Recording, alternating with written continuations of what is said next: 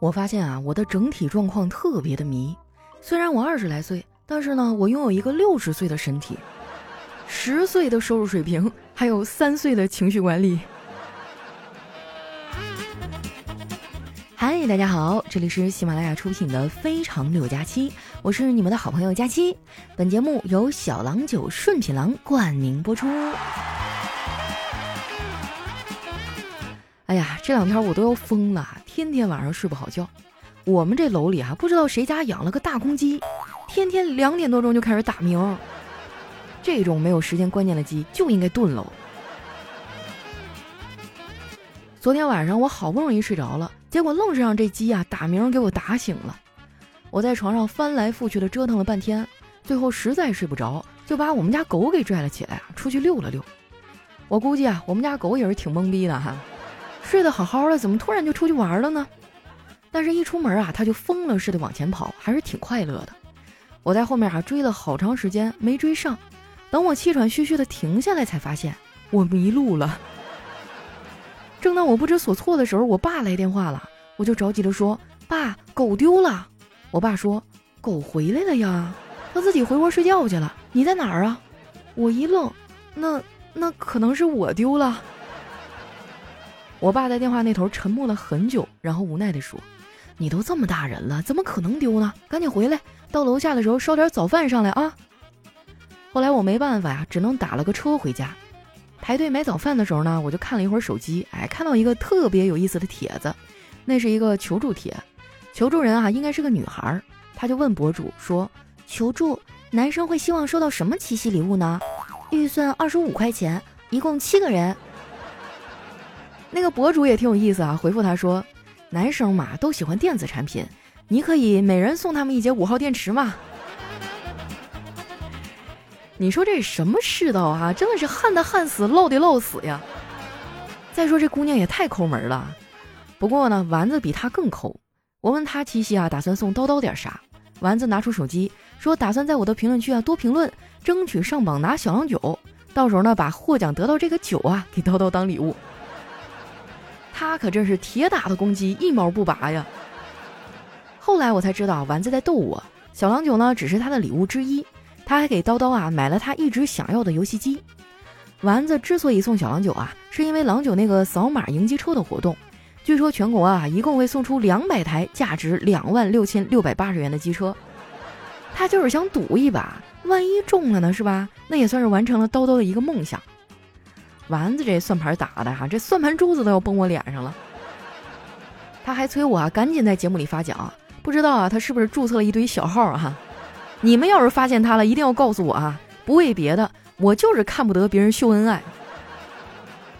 那接下来呢，我们说一下今天的活动规则，还是在评论区打字留言啊，要在评论区打出“喝郎酒扫码赢价值两万六千六百八十元的机车”。我会从大家的留言中啊抽出十位幸运听众，每人送出两瓶精酿小郎酒。之前中奖的朋友啊，记得加一下我的个人微信“佳期好漂亮”的字母全拼。加的时候呢，备注一下自己喜马拉雅的 ID 啊，并且标注上“领奖”两个字儿。呃，如果说我们收到你的消息，我肯定会回复收到啊。如果我没回复，那要不然你就多发几遍呢。之前中奖的朋友抓紧时间联系我哈，咱们领奖都是有截止日期的啊，千万不要错过了。还有个事儿哈，如果你是世俗意义上的帅哥啊，就是大家都觉得你帅啊，不只是你自己觉得帅的那种，那你加我的时候呢，还可以附上你的照片儿，有好事儿，真的。人们总说呢，美女会得到很多的优待，其实男的长得帅啊，也有很多好处。就这么跟你们说吧，我们家小区楼下呢有一家面馆，老板特别帅，但是面非常的难吃，我硬是在他们家啊吃了一年多。另外呢，长得帅啊也更容易脱单，像小黑这种长相呢就很难追到女孩。小黑最近啊又陷入爱河了，他喜欢我们隔壁公司的一个女孩，暗恋了人家一个多月，昨天啊终于鼓起勇气去表白了。哎，我就跟着去看热闹，就见小黑走着走着，突然从身后拿出来一大束鲜花，那个女孩看到以后啊吓得紧着往后退。小黑啊为了显示自己的幽默，还抛了一个梗说：“怎么你对鲜花过敏吗？”这女孩摇摇头说：“不是，我是对牛粪过敏。”小黑知道自己没戏了，就郁闷的拿着花回来了。其实我觉得啊，小黑挺好的，最起码呢，他算是一个比较正常的男孩。我们办公室有几个男的啊，比他油腻下头多了。我们技术部呢有一男同事，每天就喜欢聊闲和造谣。昨天啊，我们正在赶稿呢，他突然跑过来对丸子说：“哎，我昨天看到你男朋友啊带个女孩去宾馆了。”我当时就知道他在瞎编，因为叨叨最近二阳了。你就不用说去宾馆啊，床他都起不来。丸子倒是挺淡定，说：“你认识那个女孩吗？”男同事摇摇头，不认识。丸子接着说：“你不认识的就不用跟我说了。如果我男朋友带去宾馆的女的是你妹妹或者你老婆，你再告诉我，我给你主持公道。”丸子真的是我的互联网嘴替啊！他这一顿输出，我觉得太爽了。那男的被怼的是哑口无言，转身走了。说出来你们可能不信，这个男的居然还有女朋友。我估计啊，他可能在我们面前一个样，在对象面前是另一个样吧。不知道这个女孩啊，最后能不能跟他结婚？说到这个啊，我突然觉得结婚这事儿呢，还是有挺大风险的。婚姻法应该与时俱进才对。比如说，可以规定婚姻在两年后合法解除，双方必须同意才能续签。那么很多问题啊，都可以避免了。现在离婚率真的太高了。我有一朋友啊，在离婚登记处工作。我有一次呢，约他吃饭，去他单位附近等他，结果左等右等啊，也不下来。我就去办公室找他，原来他临下班的时候啊，来了一对老夫妻。我朋友觉得他们牵手一辈子了，能不离就别离了。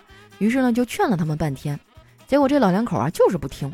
就见我朋友啊，苦口婆心的说：“大娘，您已经九十三岁了，您老伴都九十五了。”你们都结婚七十年了，为什么还要离婚呢？这老太太说：“我们感情早就破裂了，为了儿女才没离婚。现在他们都死了，我再也不想等了。”不瞒你们说啊，当时我被雷的外焦里嫩哈，我就觉得这世界根本就没有什么爱情，全都是忍耐。后来呢，我跟丸子吐槽这事儿，丸子劝了我半天，小黑在旁边听着啊，我就想听听他的想法。我就问他，黑哥，你觉得这世上有爱情吗？小黑说，我是相信爱情的，但是你能不能遇到爱情这事儿很难说呀。我觉得你们可以想开点儿，人生在世，大可不必太过悲观。就拿我来说，即使我心上人没有乘着七彩的云朵来接我，但只要我朝着太阳撒泡尿，也能创造出属于我的独一无二的彩虹。话虽然说有点道理哈，但是这画面也有点太恶心了。我发现小黑挺牛的哈，你说多么浪漫的话题，一到他嘴里就会变得很接地气儿。其实小黑呢也不想听我们说啥，哎，他可能就是单纯的想摸鱼。这一点呢我理解他，因为我也有不想工作的时候。一般这个时候呢，我的屁股啊就会像装了弹簧一样，坐下来就会自动的弹起来。啊，就弹起来去倒水，去上厕所，去擦桌子，找零食，找同事聊天，甚至帮领导倒茶。哎，总之不干活，什么都行。我也有努力工作的时候，那就是快要发工资那几天。那几天啊，基本上就是我这一个月来最难的几天。那几天啊，我都不敢看我的账户余额。一般到了那几天呢，我的心情就会很差。后来我想了一招啊，就是每次我因为这个心情不好的时候，哎，我就上网查一查心、肝、脾、胃、肾啊等等都值多少钱。你们查过这个没有？真的是不查不知道啊！原来我还有一千多万的不动产呢。基本上看完这个啊，我的心情瞬间就好起来了。所以朋友们啊，一定要珍惜自己，好好锻炼身体，要不然啊，连这点不动产都保不住了。不瞒你们说呀，我都开始运动了。最近呢，我在学跳舞。本来啊，我就是想玩一玩，结果不知道是谁走漏了风声，让我们领导知道了，非让我在公司团建的时候出个节目。我说我啥也不会呀，领导，我也出不了啥节目啊。领导说：“你难道就没有什么擅长的事儿吗？”我我会嗑瓜子儿。那你是嗑的响还是嗑的漂亮啊？